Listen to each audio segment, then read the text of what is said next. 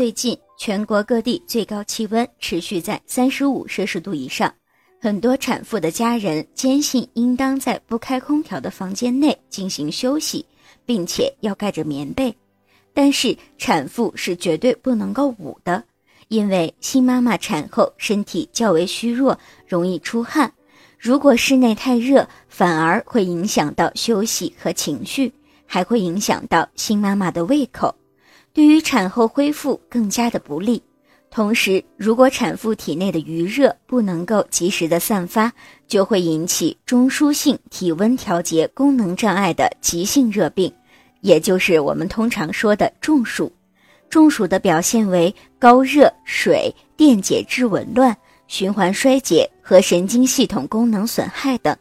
只要空调不是直接冲着产妇吹。开空调还能够起到降温的作用。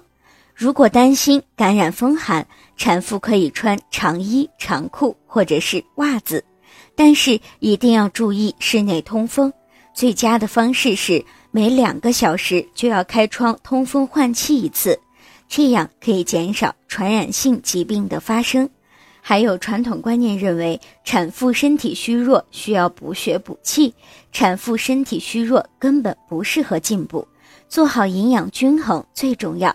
另外，产妇不能长时间的躺在床上，这样不利于体内恶露的排出，一旦形成血块，今后会影响到子宫收缩，或者是引起感染。